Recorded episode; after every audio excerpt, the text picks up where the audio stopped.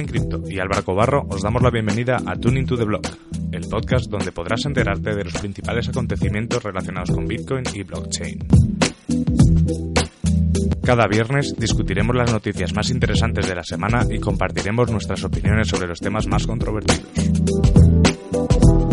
Además, todas las semanas tendremos invitados especiales con los que podremos charlar, debatir y sobre todo aprender de los temas que levanten más interés al ecosistema cripto. Hola, ¿qué tal? Bienvenidos a otro capítulo de Tuning to the Block. Eh, yo soy Álvaro Cobarro y aquí conmigo tenemos a Juan. ¿Qué tal, Juan? Hola Álvaro, ¿cómo va todo esta semana? Pues bien, arrancamos bien, se acerca cada vez más el final del año y hemos tenido una idea que es que, eh, como a nosotros nos gusta hacer mucho comunidad, vamos a intentar, bueno, hemos hablado con diferentes personas para que nos mande, para que nos manden pues sus impresiones y así pues también las podemos comentar. Claro que sí, todas. Es importante aclarar que todas las personas que están enviando sus audios, pues son personas que trabajan en el ecosistema cripto, que de alguna forma tienen una relación directa con lo que está pasando y que están informadas y, pues que están, digamos, eh, pendientes de lo que está pasando. Así es. Yo sí te parece, Juan, porque es cierto que hemos pedido los audios y tú y yo mm, no hemos escuchado todos del todo, así que van a ser un poco eh, improvistos. No sabemos, a lo mejor alguno nos habla de, Bitcoin en Exhibition y, y, no, lo, no lo sabemos. Pero yo te quería preguntar, Juan, eh, así a bote pronto, porque sé que es una, una pregunta así como muy rápida, a, a ti, ¿qué es lo que más o menos te ha parecido más reseñable este año? A ver, yo personalmente creo que la noticia más grande del año es definitivamente el tema de Libra, el tema que Mark Zuckerberg y Facebook hicieron pública su intención de lanzar una criptomoneda, el tema que ya tenían unos socios listos para lanzarla y lanzaron pues un white paper y una serie de documentos técnicos y no técnicos con toda la información. Yo creo que para mí eso es lo más grande, esa es la principal noticia de este año. No necesariamente porque sea buena o porque sea mala, pero sí definitivamente llama la atención y pone al ecosistema cripto y a la tecnología en otro nivel. Eso para mí yo creo que es lo, más grande. Tú, por tu parte, ¿cuál crees que es la noticia más importante? Yo creo que yo creo que para mí este año ha sido el año en el que los que trabajamos en el ecosistema eh, nos, hemos, nos, hemos tenido que esforzar mucho en, seguir construyendo porque como tú comentabas en, tu vídeo en directo eh, los momentos en los que el precio baja como porque parece que la gente se, se pierde ese ese interés o, esas ganas de hacer cosas cuando realmente es cuando de verdad tendríamos que estar construyendo. Yo creo que este año se ha construido, se ha construido muy muy bien. Entonces, para mí, yo creo que la mejor noticia del año es el que, pese a que los mercados no puede que no hayan acompañado, aunque sí, sí es cierto que Bitcoin ha, remontado el final del partido, eh, es, el, es el año en el que de verdad estamos viendo cómo proyectos van avanzando, van construyendo, y para mí yo creo que esa es la mejor noticia de, del año. Ok, bueno, yo, yo, no respondí lo que para mí era la mejor. Yo respondí lo que para mí era como la más importante o la más significativa. No significa que, que yo, cree que, que yo crea que la, el lanzamiento de Libra es. Ah, no, no, ya. Sí, bueno, sí, también pues puedo estar de acuerdo que puede ser la más significativa o incluso podemos irnos a, a, a, la a las criptomonedas centrales, ¿no? Que también yo creo que son una, una respuesta a la estrategia de, de Libra, ¿no? De, por parte de los gobiernos y los bancos centrales. O sea que eso obviamente como tú bien dices, yo creo, creo que tiene una, una, grandísima importancia y además, y además eh, vuelve a poner las criptomonedas o, o, algo parecido en boca a todos. De acuerdo, yo creo que el pronunciamiento del presidente Xi Jinping de, China, de que quiere que China sea una potencia en todo el desarrollo de la tecnología blockchain también es, es, una de esas noticias grandes. Y al final, de nuevo, como en todo, no es que haya una noticia que sea más importante que las demás, aquí son opiniones y, pues por eso precisamente invitamos a otros, llamémoslos así, expertos del ecosistema para que compartieran sus opiniones y entre todos pongamos, podamos tener como un mapa más, más grande, más general, más global de, lo que pasó, de resumir el año en cripto. Así es, yo si te parece vamos a empezar con los audios que hoy, hoy hemos seleccionado porque hemos hablado con muchísima gente, es lo bueno de, intentar llevarnos bien con todo el mundo y hemos, eh, hemos seleccionado uno, dos, tres, cuatro, cinco, seis, siete audios, ¿vale? Que será como la primera entrega de este resumen del año cripto para, para el ecosistema. Y el primer audio es de José Antonio Bravo, que es, bueno, es una persona archiconocida porque es que prácticamente está y es activo en todos los grupos de Telegram que os podáis conocer y, en y a mí me coge de cerca porque es uno de los profesores del, curso de Bitcoin que por fin se pudo hacer este año, que esa podría decirte que para mí es la mejor noticia que he podido, que he podido celebrar. Y, y si te parece, escuchamos lo que nos dice. Perfecto, escuchemos y después comentamos. Hola, soy José Antonio Bravo, asesor fiscal en criptomoneda. Y para mí una de las cosas más destacables de este año 2019 ha sido la buena performance que ha tenido Bitcoin. En un año que ha sido bastante alto, ¿no? bastante plano para mucha gente, Bitcoin ayer ha subido prácticamente al 100% del valor que tenía en enero. Estaba en 3.330 y ahora mismo está en 6.360, teniendo una de las mejores performance de las criptos del top 10 de cualquier análisis de criptomonedas. Por otra parte, también es destacable el interés de muchas instituciones y de muchos bancos centrales por tener su propia criptomoneda. Por ejemplo, ha sido el año en el que hemos visto nacer el proyecto Libra de Facebook, que ya veremos a dónde llega. Y por otra parte, también estamos viendo a los bancos centrales que no se quieren quedar atrás y quieren crear su propia criptomoneda, aunque cada vez eh, también están estudiándolo y se ven más reacios. Por ejemplo, China sí que está haciendo su propia criptomoneda o, Suecia, que ya tenía un proyecto desde 2015 o así. También teníamos el Petro, que es una falsa criptomoneda. Pero bueno, ahí están. Hay otros bancos que sí que lo han rechazado, como por ejemplo el Banco de Japón o, por ejemplo, también últimamente el Banco Central Suizo. Han rechazado crear su propia criptomoneda de Banco Central. Pero bueno, veremos a dónde lleva este camino. Bien, pues Juan, este era el audio que nos ha, el primer audio que hemos tenido, el de José Antonio Bravo. Eh, a mí sí que es verdad, y yo creo que seguramente coincidan muchos de los de los que nos han mandado un audio, que es que, que yo creo que nadie se esperaba una recuperación de Bitcoin como la, como la que hemos visto. ¿Tú qué opinas? Sí, yo creo que bueno, eh, José Antonio, muy querido por nosotros, él también yo lo entrevisté en el canal él menciona varios temas, menciona, bueno, el, tema del crecimiento de Bitcoin, por el que me preguntas en este momento. Yo tampoco esperaba una, una crecida tan rápida, porque definitivamente a partir de mayo o digamos incluso abril se empezó a disparar y llegó casi que a 14 mil dólares por Bitcoin en algunos exchanges y eso representaba un aumento del 300% eh, con relación al principio del año. ¿no? Incluso más, porque empezó como alrededor de 3.000 y llegó a 14.000, eso es el 500%. Entonces, pues es, es un aumento importante, sin embargo, ahorita pues está volviendo a caer. A mí, de nuevo, como siempre lo digo, el, precio pues no es lo que principalmente me llama la atención. Entonces, a pesar de que sí, sí fue notable el repunte, yo no lo destacaría tanto como una noticia, precisamente porque lo que estamos viendo ahora es que está volviendo a caer. Entonces, pues sí, es, es interesante, es importante, me quedo más con, con lo otro que menciona de, de, Libra y lo de China y los demás bancos centrales. Mm.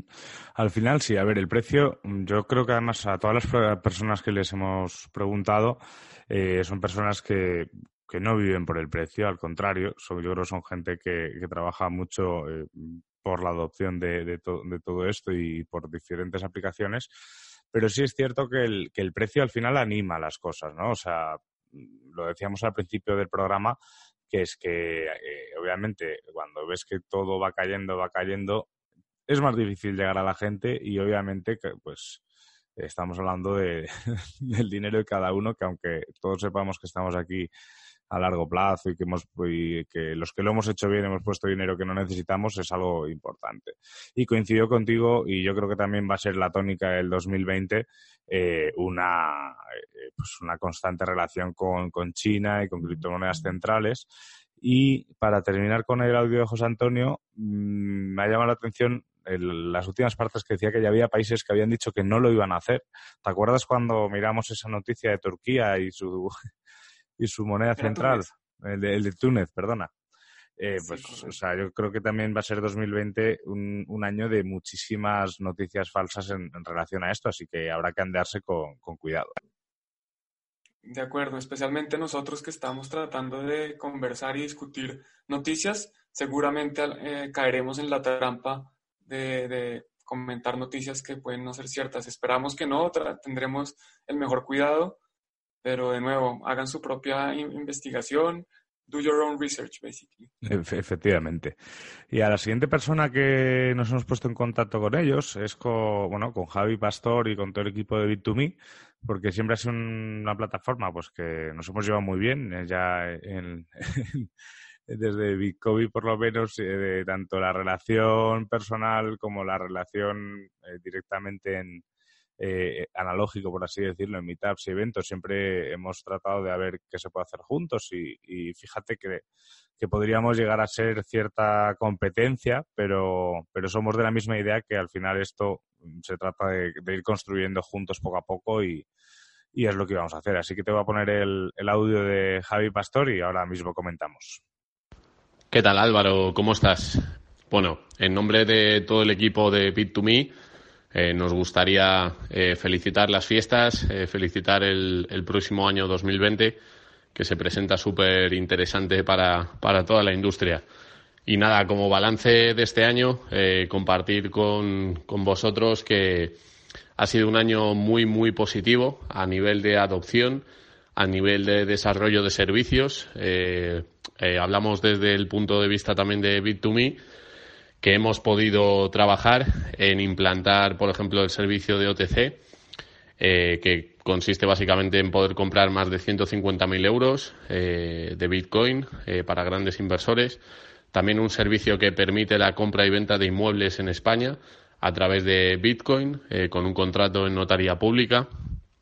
Y, como no, OTC Internacional, que tiene el objetivo de ayudar a empresas eh, extranjeras que operan especialmente en Latinoamérica y que les gustaría bueno pues preservar el, valor de su eh, de sus ganancias de, en una moneda estable o más estable como es el euro eh, bueno pues comprando Bitcoin transfiriéndolo aquí a Europa y nosotros haciendo el servicio de, conversión ¿no? de, la moneda local a, a, euros nada destacar a nivel general pues que nos acercamos al, al halving, eh, que pensamos que este año va a ser muy, muy importante, que la adopción va en aumento. Podemos ver las instituciones eh, cómo se interesan y cómo se aproximan más a esta industria, eh, desde el banco, los bancos tradicionales a los políticos, etcétera.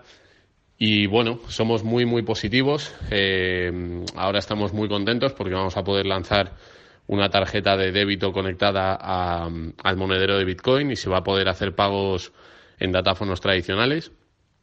Y como digo, eh, agradecer a, Álvaro de Bitcoin, a toda la industria en general, que creo que hacemos equipo. Y, esperar que tengáis un feliz 2020, que las inversiones que hagáis salgan súper bien y dejaros un fuerte abrazo. Muchísimas gracias a todos. Bien, pues aquí hemos tenido a, Javi de, de Bit2Me, que sí, eh, obviamente el, audio era para Tuning to the Blog, pero como se lo pasó Giovanni, eh, pensaba que era solo para, para Bitcoin. Bueno, no, no pasa nada. Él, menciona eh, un tema que tú estás mencionando precisamente, y es que mientras el precio está cayendo o subiendo o lo que sea, nosotros nos hemos dedicado a construir. Y eso lo refleja muy bien Bit2Me, que lanzó varios productos muy interesantes, el tema de OTC, el tema de comprar, poder, la posibilidad de poder comprar o vender eh, bienes inmuebles en España eh, con Bitcoin. Eso pues son, son cosas nuevas que, han estado trabajando bastante tiempo y muestra lo que decías, muestra que en la industria no se para, que nosotros no estamos pegados de una pantalla como la gente creería mirando el precio, eso no es lo que es. Eh, nosotros estamos trabajando, construyendo para mayor adopción, para que la industria salga adelante y para que cuando el precio vuelva a empezar a subir, nosotros estemos bien posicionados y ofreciéndole los servicios que la gente necesita. Así es.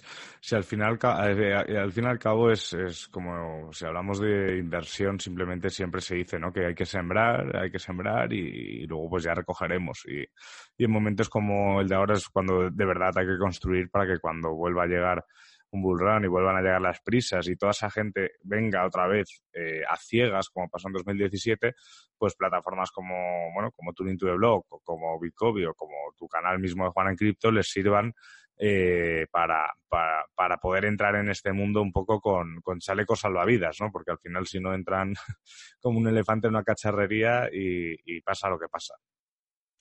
De acuerdo, incluso lo decía hoy también en el video en vivo, que aprovechen, la gente debería aprovechar este momento, este momento donde el precio no está tan atractivo para aprender.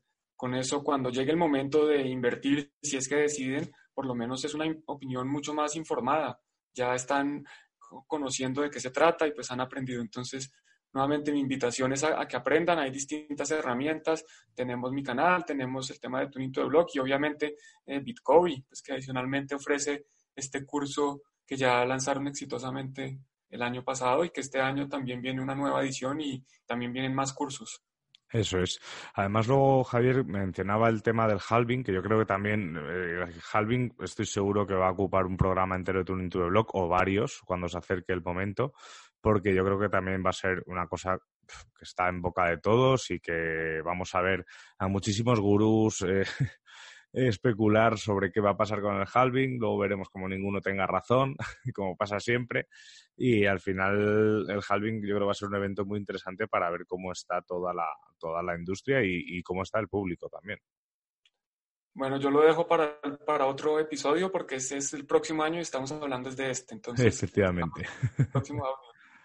Vamos a pasar al siguiente audio, ¿vale? Este, este nos lo manda Gustavo Segovia eh, que además es un audio que habla sobre todo de DeFi, que, yo creo que también han sido uno de los protagonistas del año, así que no te adelanto más y te lo pongo ya mismo. Pues yo me atrevo a decir que 2019 ha sido seguramente el año de DeFi, de Decentralized Finance y de las DAOs, de las Decentralized Autonomous Organizations. En el mundo de DeFi, pues vimos como MakerDAO llegó a los famosos 100 millones de DAIs y cómo se pusieron de acuerdo para, para seguir adelante y seguir mintiendo más DAIs, seguido luego del multicolateral que habilita otros tipos de tokens para crear DAIs, así como también con Pong, JRDAI, que están permitiendo a todos los usuarios de Ether a generar interés compuesto en cripto eh, sobre sus monedas, sobre distintas opciones que tienen allí y un millón más de cosas de,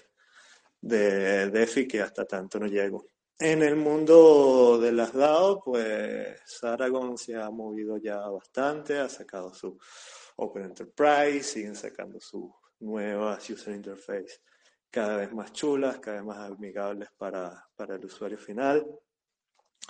Eh, y van a lanzar la, la, la, la Funding, la, aplicación de Funding DAO, pero al parecer como que todavía no está muy lista para Mainnet, ya se puede jugar con ella en, en Testnet, pero también fuera de DAO hemos visto, fuera de Aragon hemos visto distintas eh, DAOs como Moloch DAO, que tuvo un renombre mm, brutal, ya estamos empezando a ver cómo se empiezan a corregir aquellos errores de, de DAO del 2016 y están emergiendo distintos tipos de organizaciones con nuevas reglas que permiten muchísimo eh, facilitar la, gobernanza al bajar las barreras de, de, salida cuando ya la DAO ves que no está tomando las decisiones que a ti te gustan, pues ya hay maneras de salir a muy bajo coste y eh, lo más importante fue el lanzamiento de, de Common Stack, decididamente. De Common Stack es una iniciativa de Ethereum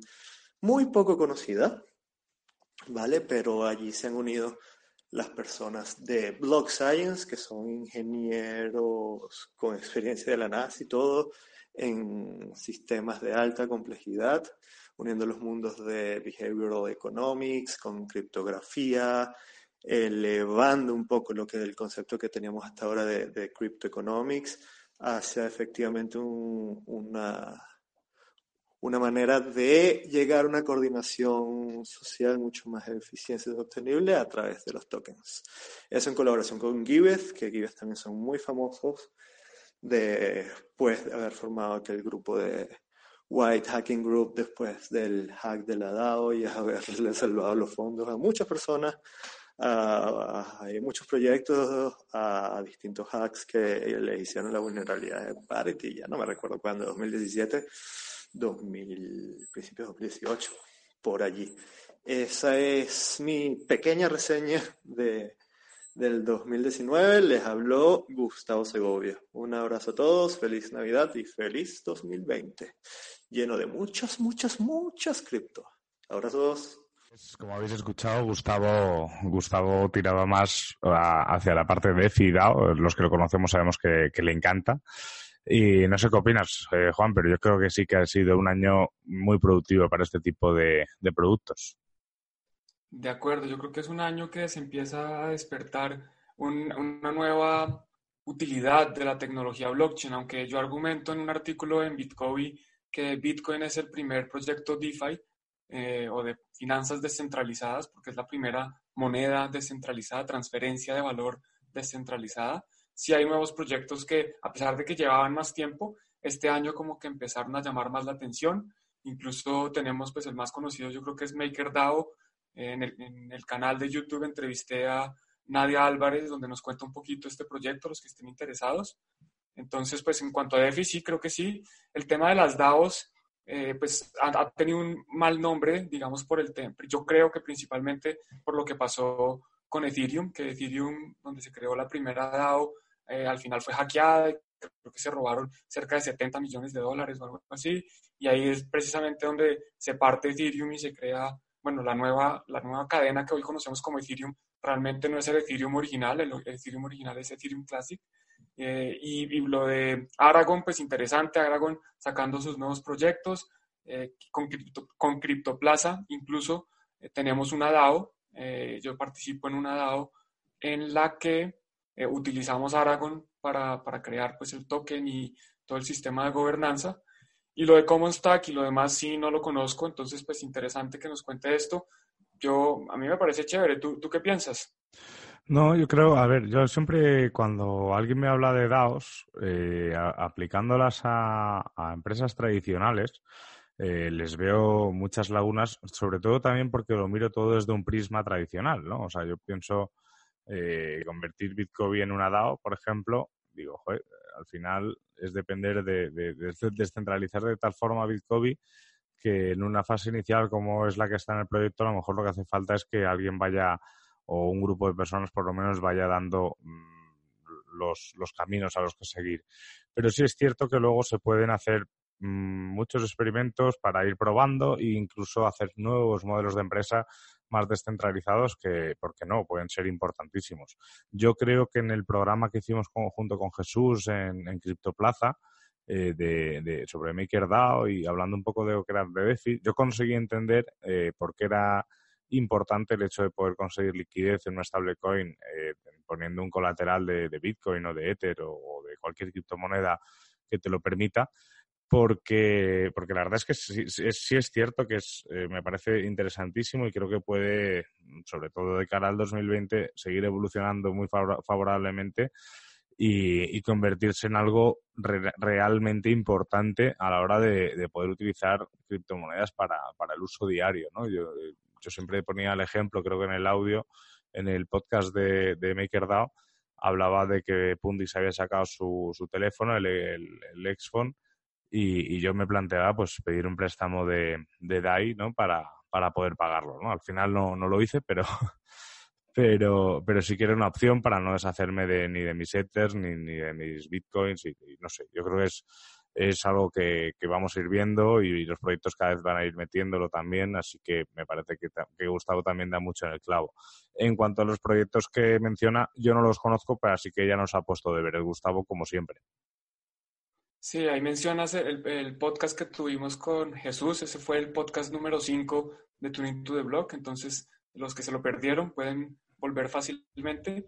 Y hay algo que, también quiero mencionar con respecto a las DAOs, y es que desde que yo entré al ecosistema, eh, digamos, cripto, llamémoslo así, una de las principales cosas que me interesaban y lo que yo veía mayor potencial es que yo creía que esta tecnología nos puede ayudar a crear nuevas formas de organizarnos como sociedad. Y básicamente estos son las DAO. Las DAO son una nueva forma de cómo nos podemos organizar para que con un sistema de incentivos eh, tengamos personas que actúan, eh, tratar, pues, tratar de motivarlas, de incentivarlas a que actúen de manera correcta.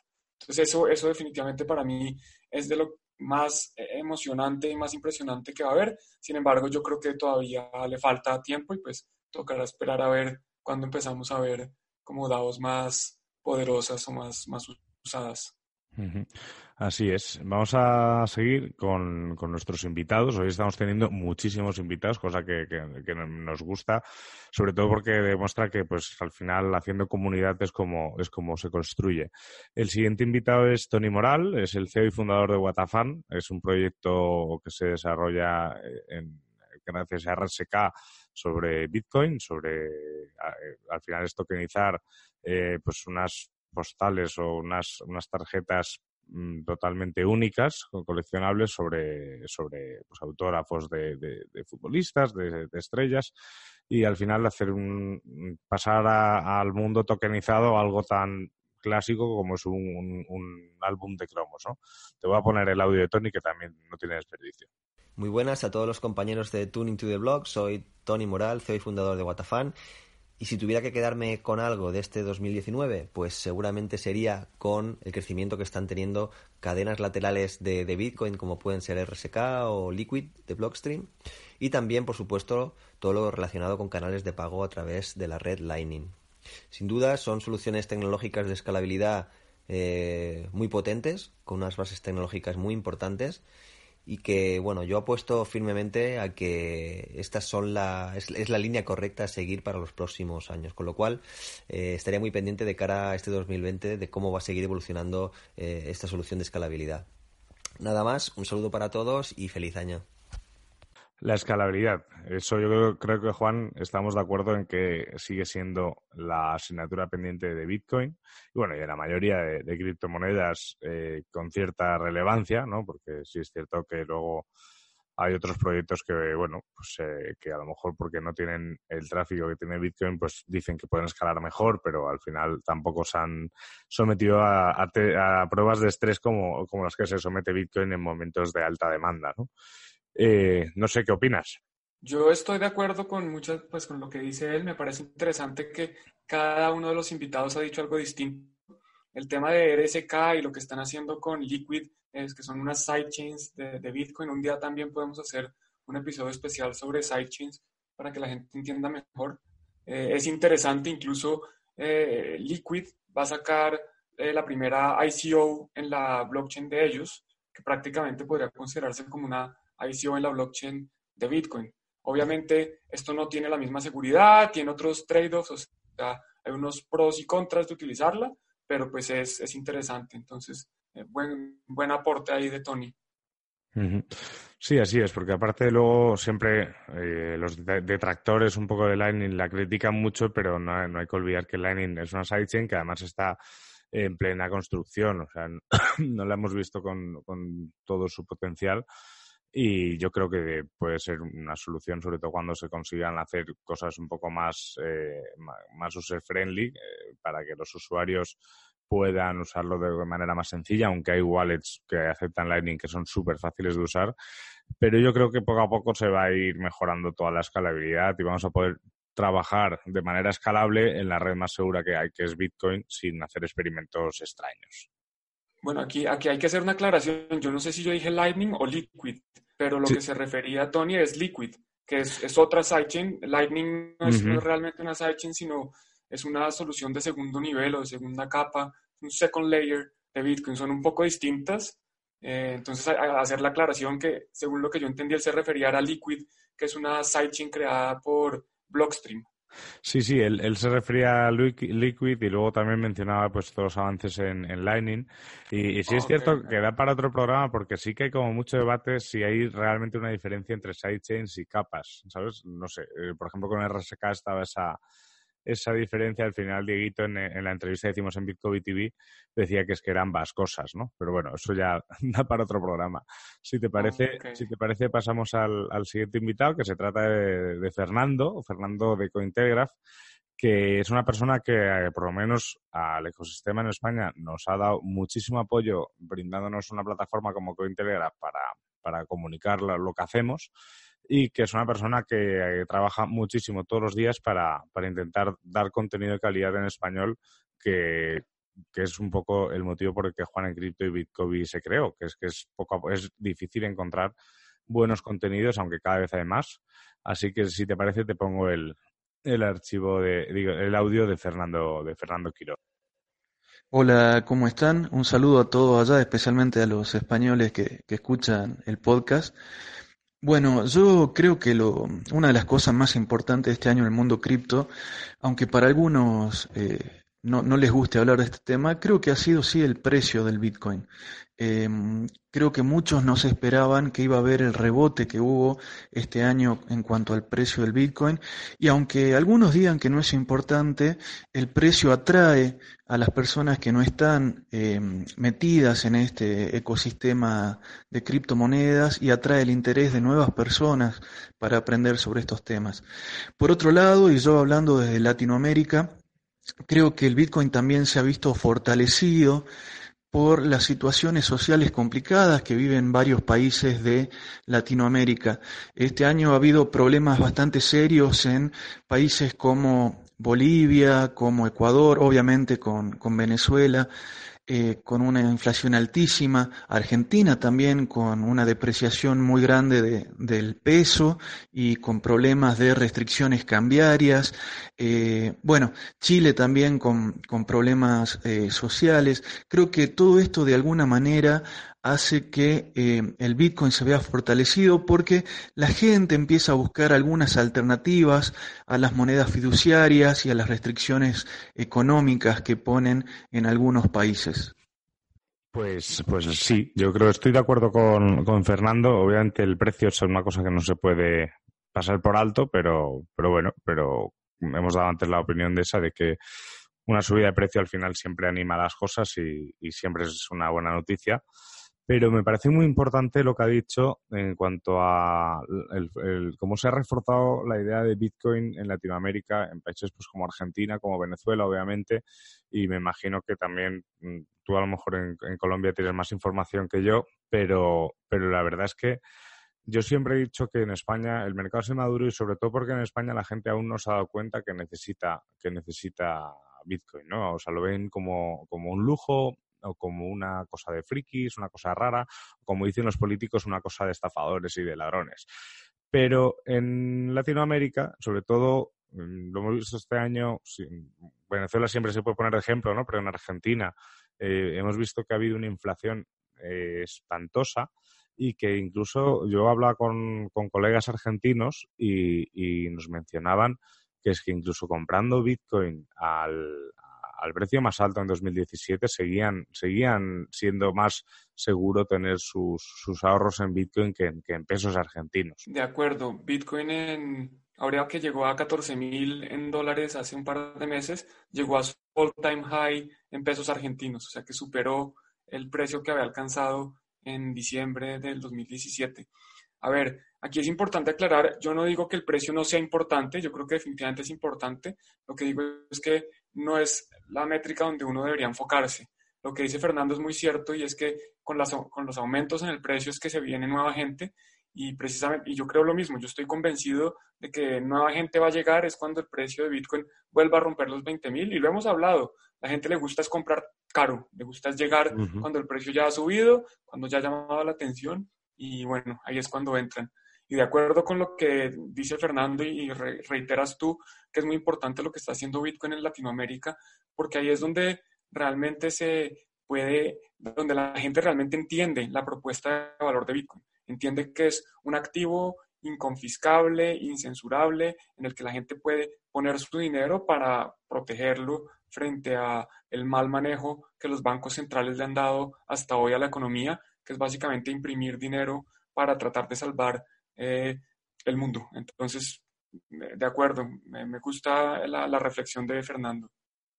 Sí, así es. Al final salía la noticia mismo en Cointelegraph que no sé cuántos tres veces, ¿no? Tres, tres, veces, tres veces la capitalización de Bitcoin había o anunciaban que iban a imprimir la Reserva Federal de aquí a, final de año.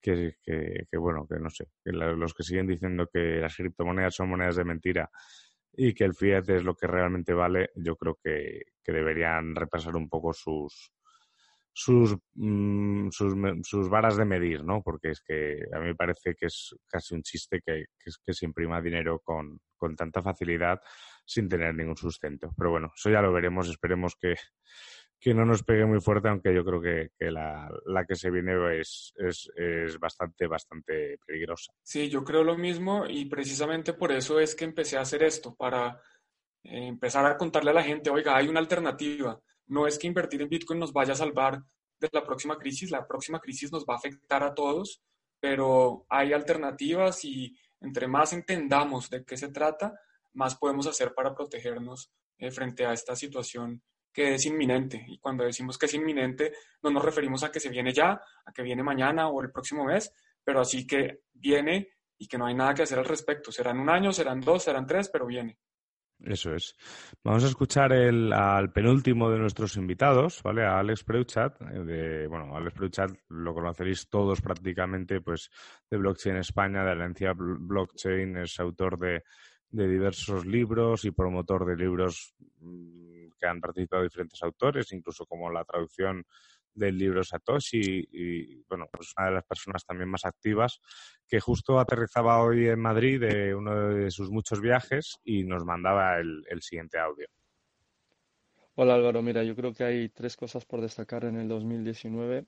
Em, una es em, pues la gran subida desde mínimos de, Bitcoin de, de 3.000 dólares en, diciembre, enero a, a, a los casi 14.000.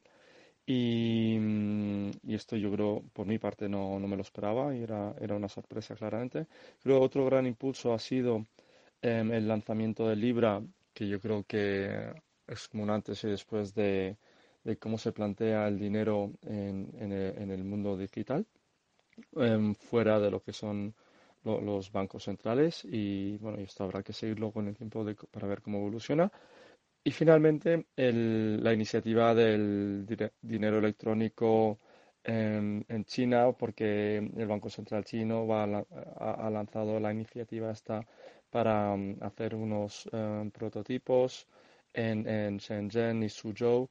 Y bueno, esto es muy, muy importante porque um, marca también un antes y después, porque el Banco Central chino ya lleva mucho tiempo trabajando y mirando este tipo de cosas, pero ahora parece haber acelerado toda esta cuestión a raíz de, del planteamiento que había hecho Libra y bueno, y yo creo que entra todo un tema geopolítico y de posicionamiento de todos los países y, em, en, en, lo que es, que es esta gran transformación digital también impulsada por, por blockchain y por Bitcoin.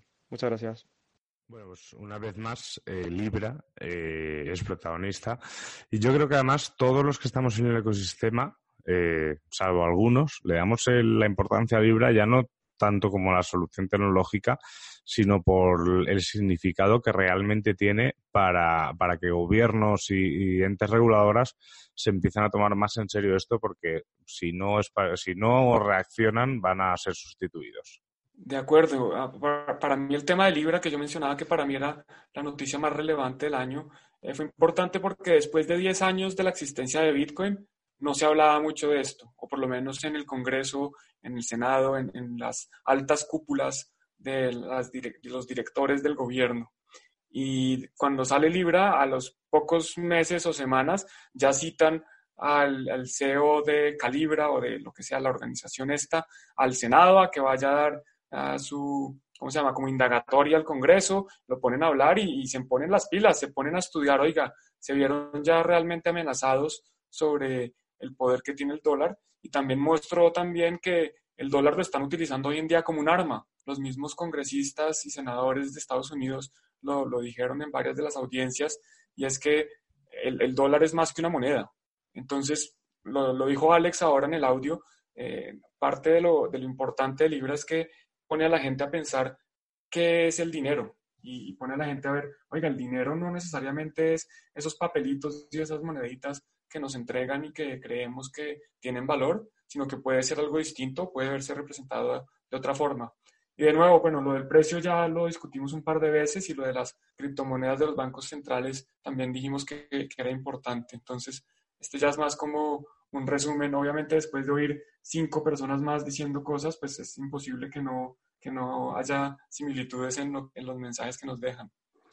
Sí, bueno, y que, y que, haya similitudes al final es buena señal porque parece ser que, que, el ecosistema más o menos tiene cierto consenso ¿no? en lo que en lo que realmente nos ha parecido importante y de hecho en la segunda entrega de este, de este programa, que será ya el, lunes que viene, escucharemos a más personas y, y además pues, pues veremos cosas nuevas o cosas que se vayan diciendo, pero al final también lo que queremos es dar voz a, toda esa gente que trabaja todos los días en, fortalecer todo, todo este criptomundo. Y la última persona que va, que va a entrar hoy va a ser Eneco. Eneco Eneco, bueno, secretario de Blockchain Euskadi, eh, es fundador de TecnoBitcoin, una página web en la cual cualquier persona puede comprar prácticamente lo que quiera con criptomonedas y si no está el producto en la página puede escribir al soporte y se lo añaden sin ningún tipo de problema. Y eh, además también es community manager de, de, KuCoin y es, bueno, es el gran precursor de toda la relación de este de uno de los principales exchanges que hay ahora mismo en el mundo eh, con, con, España. Vamos, así que este te voy a poner el audio y, y ahora comentamos.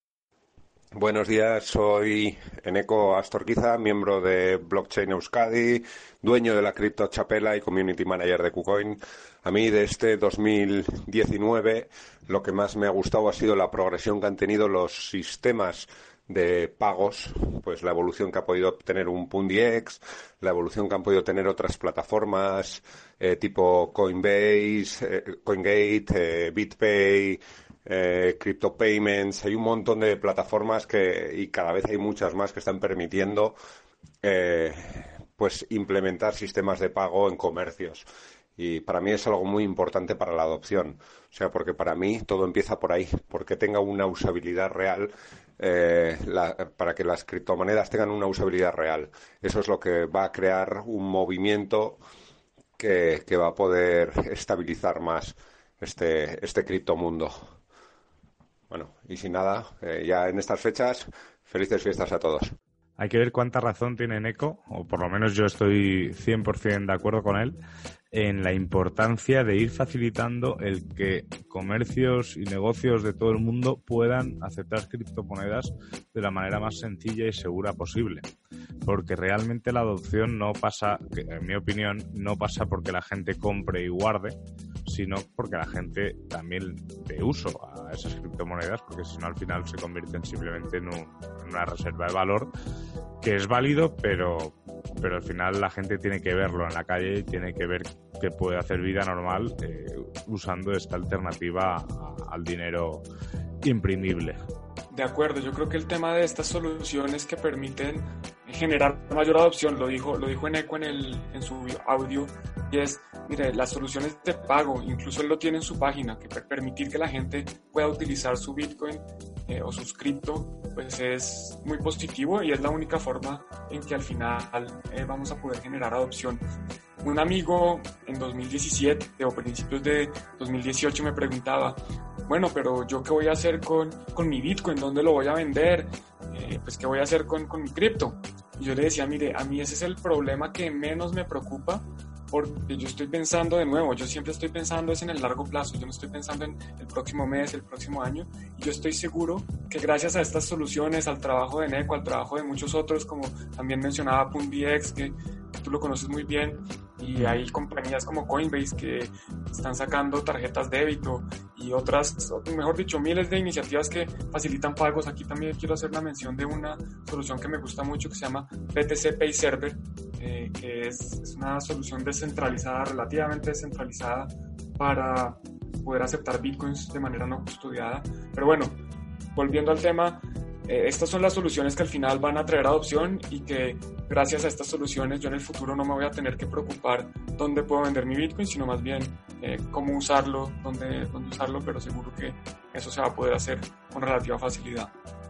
Sí, así es. Al final eh, pues da para un programa entero hablar de todas las soluciones que hay. Tú mencionabas, bueno, Coinbase con sus tarjetas. Eh, antes Javi también nos anunciaba que, que Bit2Me también está trabajando en una tarjeta tipo la de Coinbase, Bitnovo con Bitsa eh, Wirex, es que hay muchísimas, realmente hay muchísimas soluciones, eh, soluciones como la de Pundiex, que, de, que más que trabajar con cripto y fiat, eh, siempre utilizas cripto, eh, pero bueno, son soluciones de muchos tipos, algunas más descentralizadas, otras más centralizadas, pero bueno, eh, creo que estamos de acuerdo los dos que, que, realmente cuando vamos a ver una adopción plena es cuando en cualquier sitio podemos bajar y, y poder comprar el pan con, con Bitcoin o con cualquier otra criptomoneda y poder irnos a cenar y poder hacer pues la vida que hacemos todos los días, pero pudiendo utilizar otro sistema de pago alternativo al fiat y en mi opinión mucho más seguro y más, más confiable.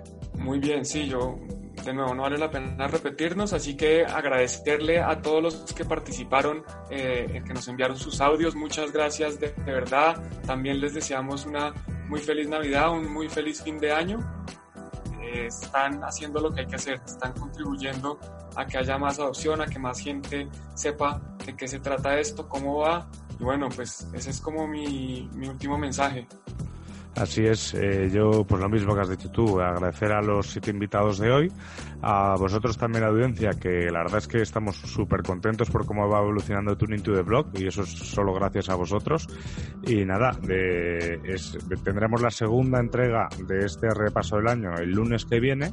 El viernes ya sabéis que tenemos un repaso de las noticias más interesantes. Este miércoles también eh, tendría que haber una entrevista en Bitcoin TV y poco más que añadir. Eh, feliz año si no nos escucháis de aquí a do, al 2020 y nos, nos escuchamos en el siguiente episodio.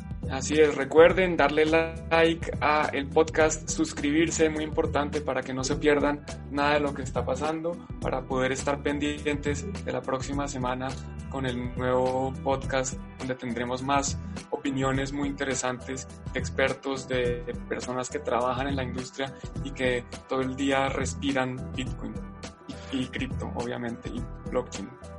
Y, y, efectivamente.